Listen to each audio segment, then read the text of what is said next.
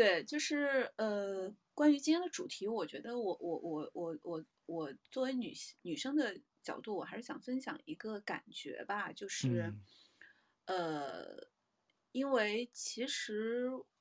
嗯，怎么说呢？我稍微整理一下语言啊。对，就是就这么说吧，就是关于我们今天的这个主题呢，我觉得，呃，我我我有几点不不叫什么小 tips，就是因为我自己其实时不时的会上这种 Tinder 上面去看一下，我就觉得特别有意思，就会发现现在的确是这个市场下沉了，因为原来其实有人讲说，呃。说 Tinder 在国内 Tinder 比较靠谱，在国外探探比较靠谱，是因为能上的人至少他要掌握翻墙的技术，对吧？嗯、就是 稍微的这个墙墙变成了一个一个过滤器，就像嗯，对，在国外你如果上探探的话，那么至少是可以出国的中国人才会在当地去用嘛。嗯，所以就说至少就是帮你去筛选了一轮等等，我就觉得，呃，原来的确是会有这种感觉，就是你至少要会翻墙，然后至少要懂点英文，因为很多人的那个页面都是用英文写的，你不用英文，不懂英文的话看都看不懂。但是现在呢，我觉得杀猪盘其实已经完全瞄上了这个地盘，就是杀猪对于杀猪盘们来说，这个翻墙也都不是问题了，所以就会发现有大量的很。很假的，一看就很假的。我觉得我自己觉得可能占到了百分之五十以上是假的 profile，然后可能，然后另外可能有百分之三十是，呃，是一种很我不知道该怎么描述，就是我相信是真实的，但是我非常想采访他们，问一个问题，就是说你为什么觉得你写这些东西会有人划你？就是我觉得我这个语言。不是一个讽刺性的语言，我是真的非常好奇，就是，呃，有些直男的脑洞，就是你为什么觉得你写这些东西会吸引来，呃，异性？因为其实异性之间的吸引，就是本质上是一个这个孔雀开屏的行为嘛，对吧？就雄孔雀会展示说，你看我的羽毛多漂亮，来吸引别人。但是我 somehow 觉得我们的这个社会里面，至少我觉得在内地这样的氛围里面，其实男性和女性都非常压抑。女性的压抑是在于说，我我一切都可以自主了，但是我找不到一个白马王子。男性的压抑是在于说，其实他们有很多情感上的需求，但是他们会用一种很糟糕的方式，或者说讽刺、打压对方的方式表现出来。比如说，有些男生会写，嗯。好多女生在这里写着不约，我就不明白你们上这儿干嘛来了。就是我在想，我在想，就是那你写这个，你觉得哪个女生会划你呢？就是如果你想表达你的强烈的反感。这不是一个好的地方，对不对？这这这其实是一个大家的一个交友的小空间。你看见喜欢的人，你就划过去；看见不喜欢的人，你就划到另一边。就是很多人会非常愤世嫉俗的，比如说，呃，嗯，什么大姐，你能不能，你们能不能不要写英文了？都是中国人。就是他会写一些你一听就会，不管你认不认识这个人，不不管你喜不喜欢这个人的长相，你就会觉得这个人是在生活当中。也会是一个非常愤世嫉俗，呃，不好接近，或者脾气很差，或者素质很低的人，嗯，就这样的这样的形象，其实占到了可能我觉得有百分之二三十以上。所以我之前其实听一个朋友讲过一件事情，他是个男生，呃，讲过一件事情，我觉得很有意思，就是男女的角度不一样。他说，呃，基本上女性你在 Tinder 上。怎么讲呢？就你喜欢的人会有百分之五十的几率也喜欢你，但是对于男性来说，可能只有百分之一、百分之二，所以这就反过来说明为什么有人会说 Tinder 上的男性会不不不只是 Tinder，就是社社交网络上的男性会特别的饥渴，是因为他们的机会非常的少，竞争很激烈。对，竞争很激烈，他可能他可能刷一千个，然后才会有两个喜欢他的，所以。这就会让他的心态变得很差嘛，就是就是，要么他就会去讽刺别人啊，你是不是就喜欢什么有钱人，或者就是就是让自己变得很世故世俗的那种语态。但其实这个东西它就不是一个正常的心态。所以说到这个 Tinder 诈骗王，我相信他可能是对所有的女生都都喜欢，对吧？然后在在喜欢他的人里面去找那些，就是他的就就是他的鱼塘，他去找那些比较容易被骗的。所以这个稍微有点扯远了，就是我在想，就是我们到底怎么样才能不被骗？其实就是我我我，对，我觉得其实就是对于我自己来说，我觉得其实就是把它当成一个正常的社交的地方。正常你在生活中不喜欢怎么样的人，你在上面依然不喜欢。不要因为它是一个社交软件，就强迫自己喜欢或者不喜欢。我举一个例子，你如果在生活当中遇到一个人很傲慢，跟你在一起一个字都不说，你肯定不会去跪舔他。我觉得正常的社交情况下，那么在社交网络上面，很多人在自己的这个页面上什么都不写，就放几个自己的照片，然后长得也不是很好看。或者是就写一个自己的身高一八五，你相信这种人会是一个好相处的正常的人吗？肯定不是，嗯，对吧？我觉得这是一个例子，就是说，呃，我们在生活当中不喜欢哪类人，我们就不要尝试着认为说，哎呀，说不定他会很好，但其实我认为是只会只会更差。就是上面的好人坏人，其实跟我们生活当中遇到的一样多。我们可能在生活当中遇到一千个人，只会有一两个是你真的喜欢的。那么其实上面的比率可能会更低一些，因为还有骗子，还有杀猪盘这些人。我就觉得说，不要带着那种玫瑰色的滤镜去去看待这个东西。它其实就是一个，我觉得它跟淘宝、闲鱼、什么大众点评没有什么两样。其实它就是一个工具，然后帮助你去认识更多的人，然后你可能会。会会接触到自己在现实生活当中接触不到的人，然后不要抱着一种说啊，要么他就是，嗯，骗子，要么他就是白马王子这样的一个心态。其实这两种人在我们生活当中相对来说都都是会比较少的，但是的确网网络当中遇到的可能性会更多一些。呃，我是觉得说，对于那种特别倨傲的、不尊重女性的，呃，或者是说呃不尊重他人的。甚至说一些，嗯，比如说有种族歧视的，等等等等的，就是你在生活当中不喜欢的人，你就不要去跟他们有什么接触。否则的话，其实因为女性都还是相对来说比较呃感性一些，你如果遇到十个人，十个人都不好，可能他就会对你造成一些永久性的伤害，或者你可能就会说，哇，这个网上果然不靠谱。所以像你说的，就是。就是在交友软件上，也是要跟生活中一样，就是平常心，就不要有滤镜，是吧？就不要过于放大，也不要过于充满幻想。哎，对，那个超哥总结的很好，我说着说着就觉得说乱了。你总结的很好，其实 其实就是这个意思。我觉得我们 我们作为这个。作为怎么讲，就是我我我觉得我们是要身体力行的去打破这个呃固有的偏见，就是咱们一开头讲的，要么就是觉得上网的人都是不正经，是吧？就是、嗯、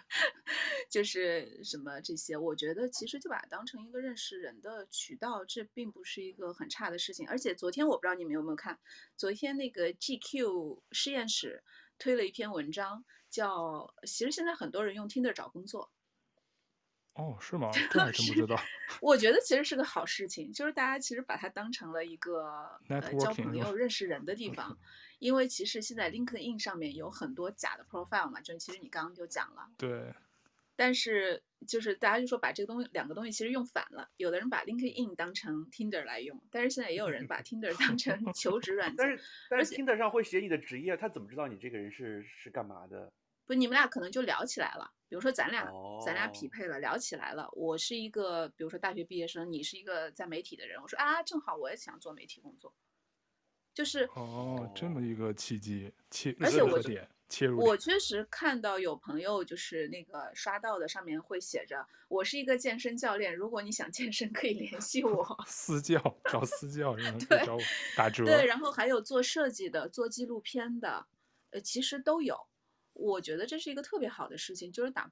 大家有意无意的在打破这种迷思，说什么 dating apps 都是约炮的。我觉得真的是不要不用不不用这样想，也不用觉得说什么我用这个东西就很丢脸。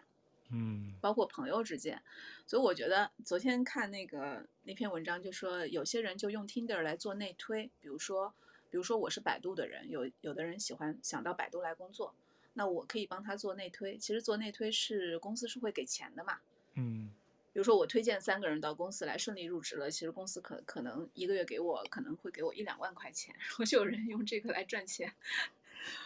就是还，我觉得这还挺好的，其实就是一个平常心。然后另外一个，我是觉得从女性的角度，我觉得自己不用，呃，怎么讲，不用，嗯，把自己的形象认为我就是我就是，哎，我不知道这这个话不太好说。这么说吧，就是呃，其实，在很多关于杀猪盘的故事里面，呃，其实包括《Tinder 诈骗王》这个片子里面的。呃，三个女生，其实，在他们的讲述当中，多多少少回避了一件事，就是我其实真的是有点虚荣。嗯，呃，我觉得这个不是责备他们，因为换成我，我可能也会。呃，我是觉得说，我们如果女生被骗了，或者遇到一些险些被骗的情况，我个人经历，我我其实是没有被骗过，因为我主要是特别讨厌那种炫耀男。炫耀男在我这儿极为的下头，所以 所以杀猪盘这个开对开发还没有开发到我这种我这种就是喜欢的类型。嗯，我是觉得说，如果我们在感情当中有过不顺的经历，或者甚至被骗这样的经历，其实最终走出来都要靠自己。那么走出来靠自己的一个前提就是，我们要把这件事情在我们的心目中的叙事建立起来。叙事建立起来的一个前提呢，从女性角度来说，我觉得就是要对自己剖析得很诚实。如果我们不去剖析诚实，这件事情就会永远梗在那里。比如说，呃，假设说我是被类似这样的骗局给骗了，如果我能够在无数次痛苦啊，然后深夜痛哭之后，如果能够有一天，我跟自己说，哎，其实那个时候我的确是有点贪图他的钱，然后我轻信了，我虚荣了。呃，但是没关系，我现在认识到这个问题，我走出来了。我觉得对于我来说，这件事情才算是过去了，因为，呃，你要重新去讲述你的故事，你才能变成这件事情的主导者。但是我在看，嗯，这三个女生的讲述，呃，其实包括豆瓣上杀猪盘小组很多女生讲述的时候，我觉得大家其实都在回避这个问题。我觉得这个不是指责，这是我自己的一点小小的经验，就是如果我一直回避这个问题。如果我还是把这件事情当成是一个我自己完全无辜的，就是我自己真的好爱他，好爱他，但是谁知道他骗了我，这件事儿其实是过不去的。就是我不知道男性能不能体会到这种很微妙的心情，就是一件事情在，呃，一件事情真正所谓的 move on 或者是过去了，是应该是一种很自信、很很踏实的心态说。呃，我允许这件事情在我身上发生，我也是一个有缺点的人，我的确是做错了一些事情，但是都没有关系，我还是很坚强，而不是说还在维护自己的那个那个幻想当中的爱情。所以回到 Tinder 诈骗王这个故事，我不知道超哥有没有这种感觉，就是我其实会对第一个女生会有些担心。对，其实我我我先插一嘴啊，我刚才听完那个杨老师这个。嗯非常精彩的一段评述和总结，我突然刚才灵机一动，我想说，哎，杨老师其实是一个很好的专栏作家，我觉得我们可以开一个不定期的读者来信，如果有读者想分享他们情感的故事，来跟我们讲他的故事，然后可以给我们来信，然后我们可以请杨老师跟我们一起分享一些这些听友的故事啊，帮你出出主意，有没有什么就是跟那种情感两性话题一样。不定期，我就突然这么想，我不知道杨老师有没有兴趣。我突然想到的。对，因为以前经常写一些小故事，所以为什么我我特别喜欢观察和关注，呃，这个自己包括身边人的故事。然后另外加上我自己其实是一个特别脆弱的人，这个超哥比较比较知道我是一个超级脆弱的人，敏感。所以当我遇到一些事情的时候，我必须得自己去做非常多的学习梳理。我才能够走出来。所以的的确确叫久病成医，就是不一定是感情上面痛苦的经历啊，包括我跟身边家人、朋友，甚至同事、老板的一些我心理上的冲突，我自己其实都要做很多很多的工作，我才能够呃维持一个 脆弱的现状。在这个过程当中，的确我觉得还是积累了一些小小的经验吧，包括一些实操层面的。东西，这很重要，我觉得，对对，比如说，比如说，其实写日记是一个非常非常好的疗愈自己的一个方法。很多事情我自己试过。其实最近我看到一个，呃，一个心理学的机构叫暂停实验室，呃，他们有一个，我觉得是治疗，不能叫治疗，就是就是希望能够改善抑郁和焦虑情绪的一个项目，其实就叫书写训练营。我没有参加啊。嗯但是我自己的感受是，其实很多东西把它书写下来，书写下来其实是一种更有力的梳理嘛。其实，在脑子里梳理梳理好了，但是书写下来会更加有力和有形一些，是真的可以帮我们理清很多东西。对，包括做一些工作上的判断，比如说我要不要换工作，我现在的一个做法就是我会拿一张纸，然后中间画一条线，把它的好处和坏处这样去做一个梳理。其实这种所谓的书写，我觉得是挺有用的。呃。谢谢谢谢超哥的这个认可啊，就是我我我其实我知道我今天讲的比较啰嗦，但是因为情感的东西本来就不是非黑即白的东西，就讲回去，呃，我其实说回刚刚那个话题，我会比较担心第一个女生，就是因为其实刚刚龙哥说到了，他在讲故事的时候眼睛里面闪的那个光，我在看片子的时候，我甚至以为这个男的还没有被抓。因为这个女生还是一种恋爱中小女人的心态，还是沉浸其中的感觉。呃、包括她在最后说，呃，因为她马上就开始重新用 Tinder 了，她说我还一些教训。因为，嗯，对她其实纪录片最后就那个 Cecilia 嘛，那个挪威女孩，她因为她说她现在还单身，然后人家问她说，那你还会继续使用交友软件吗？她说 Of course，她说这件事儿和 Tinder 无关啊。他说：“我当时马上 这个事儿结束，我就又登回这个软件了。然后人家问他说：‘那你还会继续寻找爱情吗？’他说：‘还在继续寻找。’然后他说了一句英文：‘always’。他说：‘我永远在这，就是眼睛还是放着那种光。一一方面，我觉得他这样好正能量，就是又勇敢，然后没有因为这个被打击，就对爱失去了这个勇气，或者是不愿意再接受拥抱一份新的爱情。他还是很积极乐观，这是一方面。但同时，就是杨老师你说的，就是好像他又。”很容易深陷一段情感中不能自拔，尽管他已经知道这人是骗子了，我觉得他还是喜欢他。就不知道你从你的女生角度是怎么怎么看待他怎么他这种观点和态度的？呃，是的，就是看这个片子，我觉得其实恢复的最好的是第三个女生，就是很解气。对，因为其实你从他的，对，你从他讲述当中能够感觉到。在他的心里已经把这件事情重新讲述过了，因为那个骗子给他讲述的是一个白马王子的故事，但是这个女生已经在自己的心里重塑了这个故事，就是你就是一个骗子，我现在就要惩罚你，我现在就是要要要想尽办法把我的钱拿一部分回来。包括他在讲的时候，嗯、其实脸上露出的都是那种讥讽的笑容，对对。可是第一个女生，我觉得她就是还是沉浸在那种恋爱的过程当中。我我个人瞎说啊，我觉得她其实并没有从自己把自己作为一个主体的角度去把这件事情从头到尾想一遍。包括在嗯网络上我看到的一些杀猪盘的故事，这些女孩子在讲的时候，还是把自己讲得非常的呃百分之百的无辜。嗯，我觉得这是他们一种自我保护的方式，但是从我自己的。角度，我觉得这个是非常不利于他们康复的，因为其实有一个女生讲的故事让我特别唏嘘，就是她连续被骗，她大概去年被骗了，去年就被骗了几十万，然后今年又被骗了，都是杀猪盘。就是像这样的故事，其实我会觉得，包括另外一个故事是说，呃，这个女生她的她离婚了，她前夫因为出轨离婚，所以她整个人非常痛苦。所以就特别特别需要情感价值、情绪价值，然后就被杀猪盘盯上，骗了一百多万。嗯对，所有这些故事都会让我觉得，我从一个狭隘的角度认为，其实他们没有停下来去把这件事情在自己的头脑里重整一遍，这件事情到底是什么。然后我作为一个故事的主体，我所谓主体的意思，我觉得就是可以负责任的人。我要对这件事情负什么责任？不是为了惩罚自己，是说我以后不要再陷入到相同的困境当中去。但其实我们在生活当中有的时候会看到，有些人是呃不断的陷入到某种困境，呃，所以从这个角度呢，我我我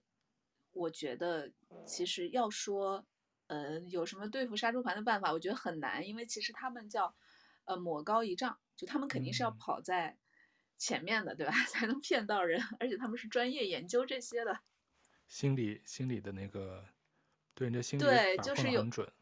有句话怎么说来着？叫只有只有只有千日做贼的，没有千日防贼的，好像是这么说。嗯、这倒是。就我们不可能每天出门像一个刺猬一样，这个竖起来去去想你是不是杀猪盘，你是不是骗子。但我觉得有。一件事情挺重要的，这也是我自己近两年的一个收获，就是，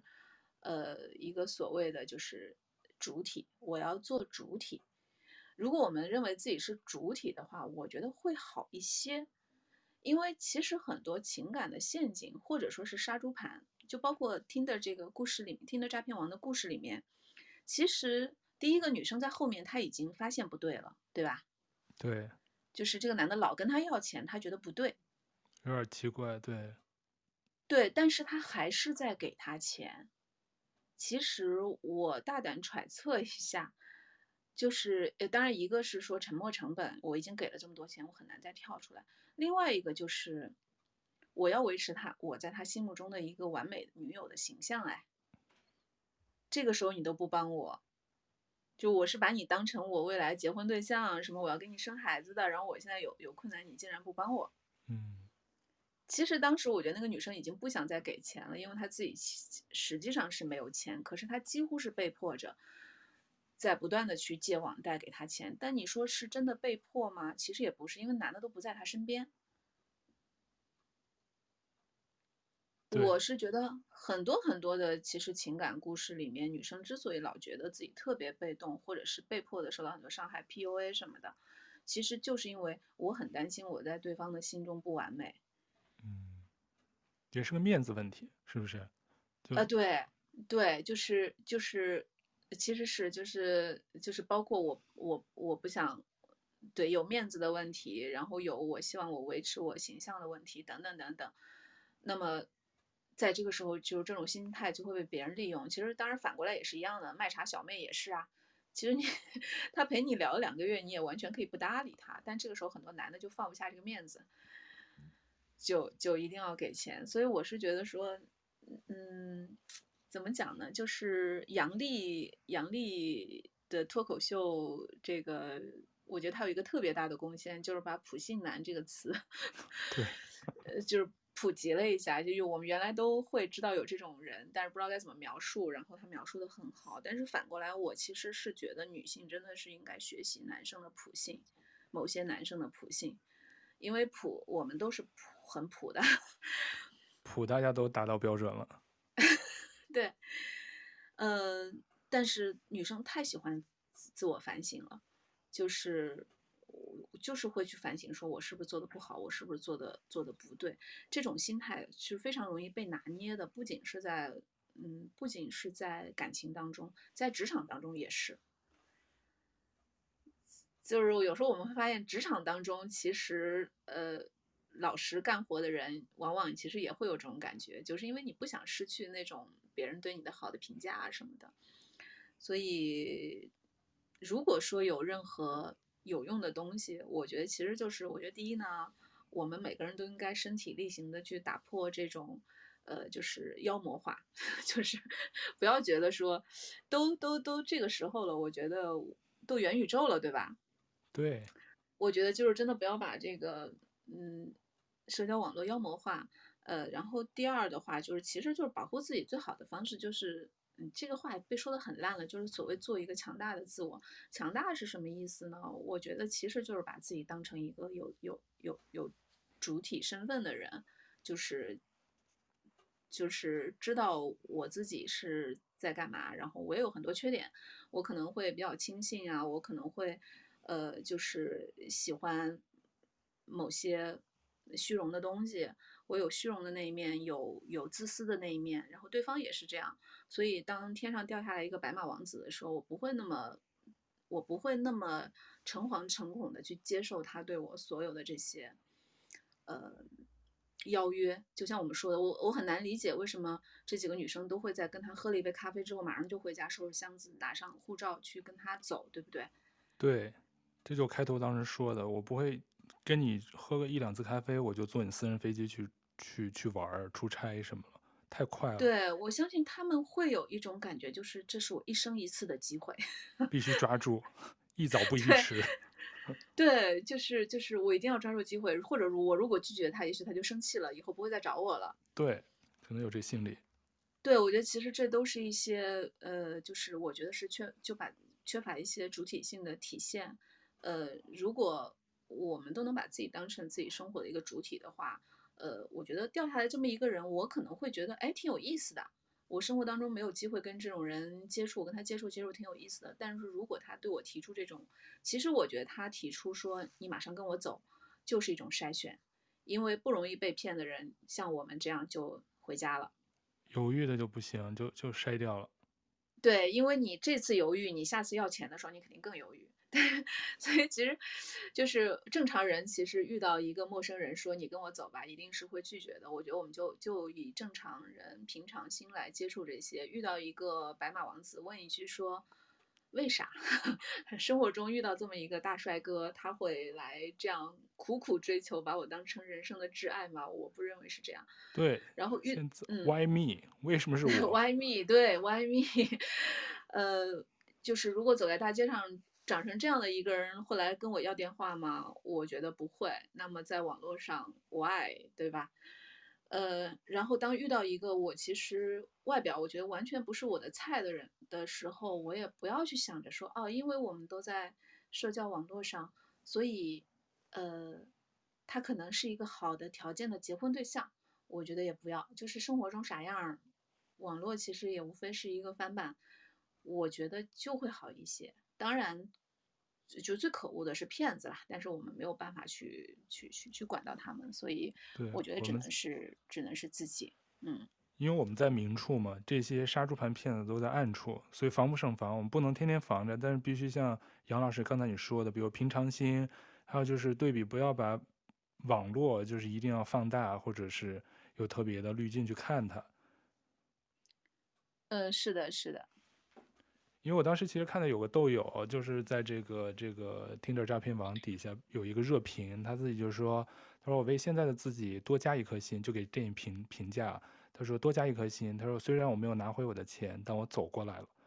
所以我觉得也挺不容易。嗯、就像这三个 Cecilia，还有叫 Eileen，还有个 Penila，好像是他们三个女孩。我觉得除了我刚才说的，我们说 Cecilia 看上去好像还是有一点点没完全出来，但她至少又接着用 Tinder 了嘛，她没有。”把它删掉，就说明他还是有一些有一些开放的 心态吧。然后那个荷兰女孩，我是就像我们刚才说的，是最爽的一个、最酷的一个女孩，最果断，直接反诈骗，把这个男的这些名牌包啊、衣服全拿回来，自己在 eBay 上在在在网上卖，大甩卖，来又赚钱又解气，然后还可以一定的止亏吧，是吧？把自己亏的钱尽量对最最最小程度的受损。所以我觉得他的这个这个方式就是反击回去，而且就像你说，他可能自己给自己复盘，他自己意识到他错在哪儿，他问题为什么会被上当受骗，他可能想通了，所以整个的这个一个轮回，所以反反诈的这这一反击，我觉得是个 smart move，我觉得他做的非常棒，看上去是唯一最解气的一个，也不是爽文吧，就是至少看了以后，看着替观众解了口气。没错，没错，所以我我我也是觉得他可能会是这三个人里面就是恢复的最快的，虽然其实他跟这个男的在一起时间最长，对，但是我觉得他是去把复盘做的比较好，同时做出了相应的反击。这个其实又 call back 到了上上上上上次我们对龙哥的鼓励，就是，呃，你在。感觉到不爽、不开心的时候，你是要表达出来的。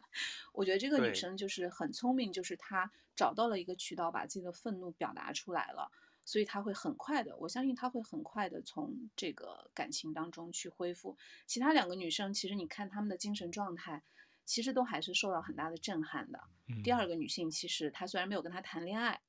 但是因为她跟他几乎经历了那种生死的追逐，对吧？就不知道这个男的要对她怎么样。对，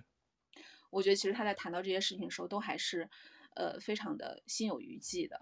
所以。如果能够不把自己置于到这种环境当中，我觉得是最好的。但是其实也不用把把所谓的社交网络当成洪水猛兽。呃，我我是觉得这些东西其实都只是工具而已，然后我们才是用工具的那个人嘛。然后我们用工具的这个人也会是有很多缺点的，但是都不要紧，就是但是不要因为一些呃很怎么讲，就是很不值得的原因。去去把自己放入到一个困境，就像这三个女生，其实最后她们也都要去很惨的去还钱，然后包括现实生活当中，我觉得现在杀猪盘很坏的一点就是它不仅是骗光你的钱，它是真的会引导你去做很多很多的网贷，所以这些事情真的不仅仅是故事而已。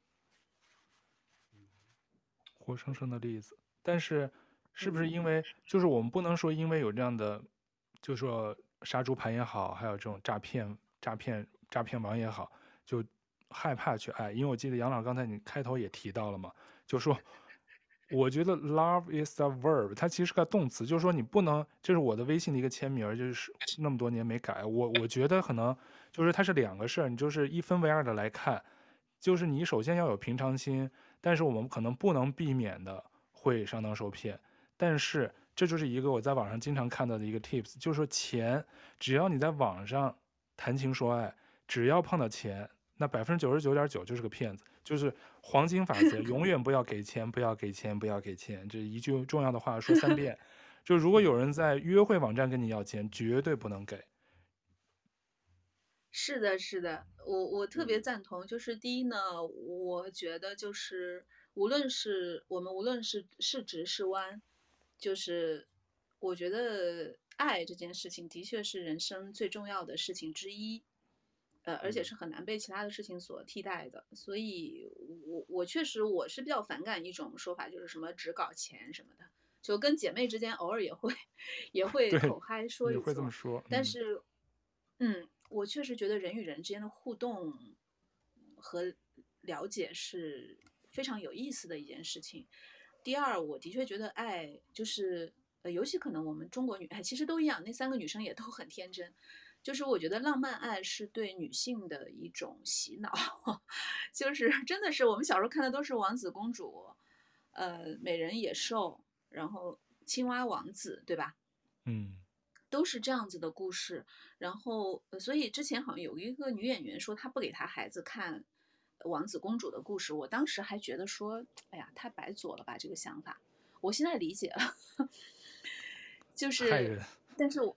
对，我觉得现在时代也变了，所以现在就是是什么爱莎爱莎女王最火嘛，就是大家其实慢慢慢慢的会觉得王子公主的故事已经有点老套，有点俗气了，但至少我们这代人还都是看着呃。王子公主的故事长大的，包括我在中学的时候，我对爱情初恋的想象就是那时候很喜欢小虎队嘛，就是，因为我喜欢小虎队的苏有朋，我我的想象就是，哎呀，有一天这个跟苏有朋谈恋爱，那他对我来说就是王子一般的人物，就是大家是受着这种呃受着这种启发长大的。但是我是觉得说，我们女性的确是把浪漫爱放在了一个至高至高无上的地位，并且这个浪漫爱是纯度百分之百的。我是觉得，呃，这是一个问题。当你这样想的时候，其实是很容易很容易被别人 PUA 到的，因为所谓百分之百。至高无上的就是这里面不能有任何杂质，所以当我能够当这些骗子很好的掌握了女性的心理，当我来跟你要钱的时候，你怎么可以怀疑我是骗你钱呢？对吧？我在为我们两个的未来打拼啊，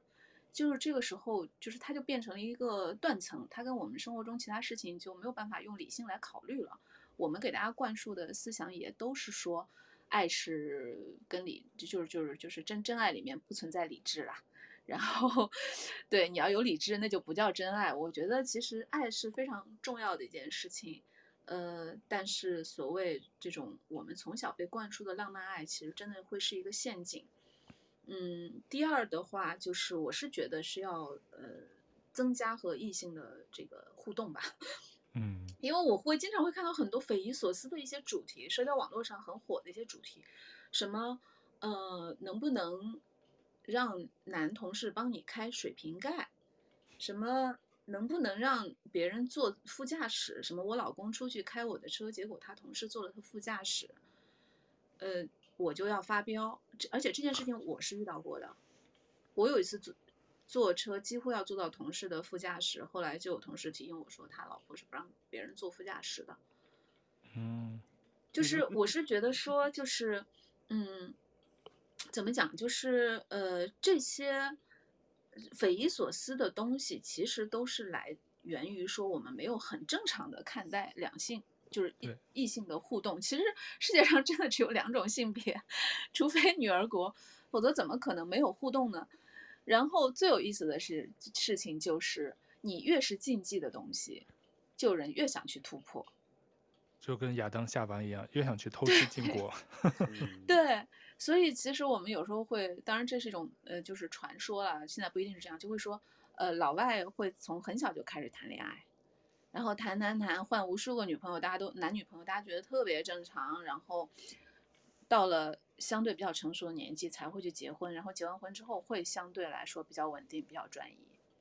我们正好相反，我们大家就是青春期该谈恋爱不许不许谈，然后好结婚，结完婚之后，大家突然之间发现，我靠，世界原来很精彩。对，这我这点特别同，我觉得中国可能就是这个爱的教育。太少了，就是从对，就是他就是一个忌讳，就是年轻的时候不让你做，也不让你谈恋爱，然后大了以后就开始逼着你去相亲。他其实就是父母这一代给我们一个很误导的一个一个对性也好、性爱的这个教育都是不够的，而且是扭曲的。其实就是像你说去魅化也好，或者是平常平常平常心去看它，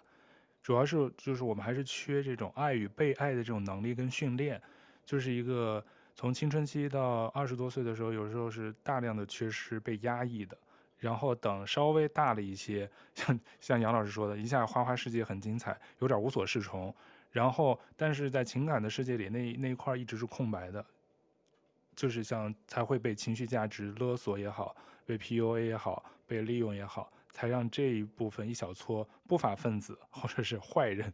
利用了，然后就是。嗯是吧？他就是利用了你的这个缺陷嘛，他去弥补了。其实像那个诈骗王这个这个片子里，那个以色列那骗子，他的那些短信，反正至少放出来的就全是很简单的那些情话，都是很小女生说的，就 copy paste 而且是吧？对，我觉得就 copy paste 的都没有什么很长的句子、大段的话、情话，就是一些像你刚才提到的啊，我们以后共度余生啦，我想你，我爱你，然后现在每天都在想你，就是一些土味情话嘛，其实。没有什么很高明的，文化水平也不是很高。这个片子，对，他应该没有受过什么教育，而且他就是一个劣迹斑斑的。我看他其实他爸是在以色列的一家小航空公司做什么祭司，你知道吗？就是以色列的那种什么教的一种祭司。然后之前也是因为协助他这儿子做诈骗，然后也被判过刑。然后就是他们其实是有前科的。然后这个男这个男的呢，后来在疫情。嗯，因为打疫苗，又是伪造自己的身份，说自己是医务工作者，又提前去打了疫苗，所以他就是一个爱骗，就是靠行骗过活。因为当时早期的时候，疫苗不是你必须得是优先给医务工作者呀，或者是什么养老机构的这些高危人群才能先注射，当时还没有普及到老百姓的时候，二零二零年初的时候，以色列因为是很早在打嘛。我当时看以色列的报纸说，他确实是当时也是伪造，说是医护人员的身份，提早又打了疫苗。那就是那这个人就是人格障碍，是吧？我觉得某种程度上他就是一种，因为我当时特别想找到他的这个童年到底是什么样的，因为那个纪录片里只有短暂的他妈好像不认他还是什么，他们其实住的是一个以以色列很穷的一个一个社区，也没有说很有钱，就很很普通的一个公寓楼嘛。但是他好像是从上学的时候就开始爱爱伪造、爱骗，他可能也是有种怎么说，像你说的一种缺失吧，可能就太想做有钱人，过有钱人的生活了，所以他特别早做 babysitter，帮人家看孩子的时候就开始伪造支票什么。所以他为什么在给这三个女生的时候这么轻车熟路、很娴熟呢？因为他早期被以色列追捕他，国际刑警组织追他的时候，就是靠伪造支票的这个罪名抓的他，还有伪造护照，所以他就是这方面可能是一把 好手，但是也是长期是靠这个为生的，就是一路骗过来的。对，但是最新的这个 update 就是我们做这期节目，他这个当时不是说五个月就出来了是吧？然后当时又找了一个以色列模特，但好像现在以色列媒体找他所谓的女朋友的时候，你就说已经分开了，而且这个男的现在因为账号被封了以后，这个渠道当时在纪录片最后，你不知道你们记不记得，他不是开了一个所谓的咨询公司嘛，三百多美金入那个入那网站。那网站因为现在这个新闻出来以后也被关了，他现在说在做加密货币和房地产业务，号称自己又有千万资产，而且跟美国的 TMZ 的那个八卦娱乐网站有人爆料说他还准备进军好莱坞，说要纠正网飞的这个片子对他造成的一些污蔑呀，对他的一些误导，对他的形象，他现在准备要找一个经纪人，还要再拍一个新的。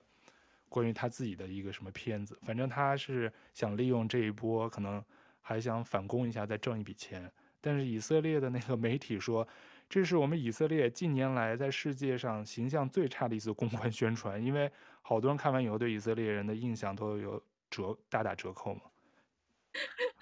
对，而且我我还想就是最后说一句，就是他那个照片，就是这个女生就说她一回去就就谷歌他，然后就谷歌出来他跟那个。钻石家族的照片，那张照片一闪而过，但是我觉得一眼就看得出来是 PS 的。对，后来其实证明是他就是把自己 P 上去的嘛。对，所以我我坦率讲，我不太认为说有人会真的仔细研究过之后看不出来，其实就真的是热血冲上头。对，可能当时就就是瞬间零点零一秒划过，嗯，可能也没有多想那么多。因为当时那种那种情境下，可能也很难做这么理智、缜密的这种分析吧。对，因为好像第二个女生就说了，因为她当时有点犹豫，还在跟朋友直播什么的，朋友就说：“你真的要去吗？不危险吗？”这女生就说：“这可能对我来说是一生一次的机会。”所以我特别要提醒的就是，我觉得女生不要把任何人、任何事当成是 一生一次的机会。对，是，所以我觉得今天杨老师跟我们分享这么多很实用，一是就帮我们复盘了这个整个交友软件常见骗术套路，当然我们也是从另外一个第三人视角、上帝视角在看的，也给了一些实用的这种应对解决之道的一些小的建议跟意见吧，是吧？因为我觉得就像我们刚才说的，爱情都是有欺骗性的，但是我们不能因为。会存在这种各种各样的骗骗人的骗术、杀猪盘也好，就就去害怕继续去谈恋爱。我们就还是要有继续，希望大家每个人都能有爱和这个被爱的能力，就不要因为因噎废食吧，也不要叫做杯弓蛇影。就是我们这个大的就是好人还是多，但是像这种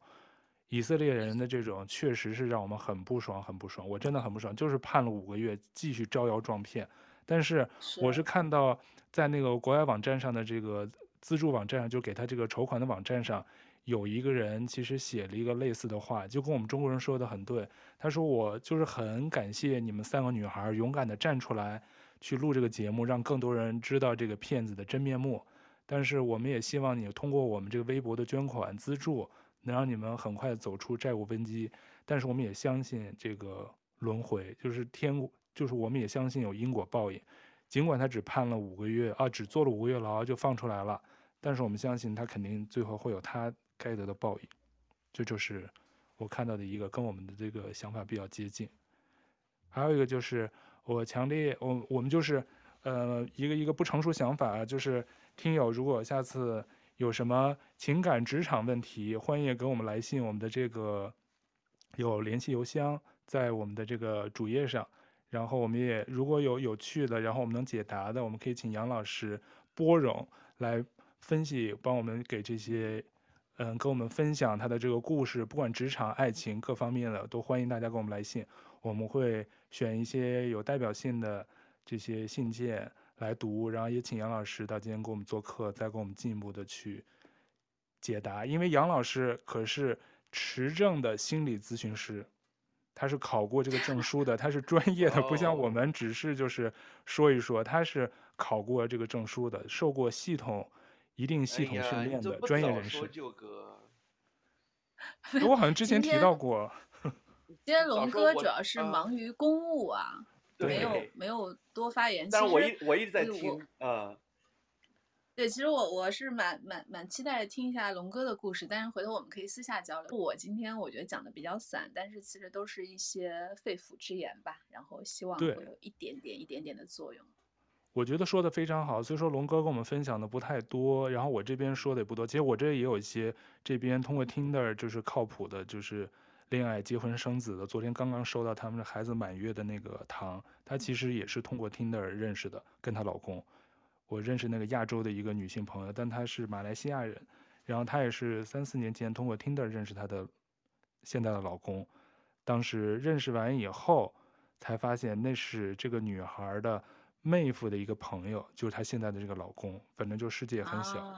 对，她其实是也有靠谱的这种对象，不是说。都是坏人或者骗子在网上，所以我们就是还是刚才说的，对爱情，爱情是有欺骗性的，也有盲目性，但我们不能因为爱情有这样的不好的弊端，我们就就害怕再去爱了。我觉得就像杨老师刚才不停重复的，就是说我们要有勇敢的去爱，表达爱跟被爱的这种能力，然后呢，只是需要有一些理性的态度，不要就是被这种。盲目的爱情冲昏头脑，虽说就是当下有可能会很难控制，但是我们必须还要保持一定的理性。但是爱这个技巧，我们还是要继续学习跟修炼的。就是那个谁，徐佳莹唱过吗？修炼爱情，爱情也是需要修炼的。对，但是我更体会到后者。超哥总结的太好了。我都体会到那个心酸。龙哥唱一段吧，今天没有唱歌。对，呃，今今天今天这个一直在忙着工作，然后下次专门请杨老师给我解答，就是咨询咨询我受的情伤。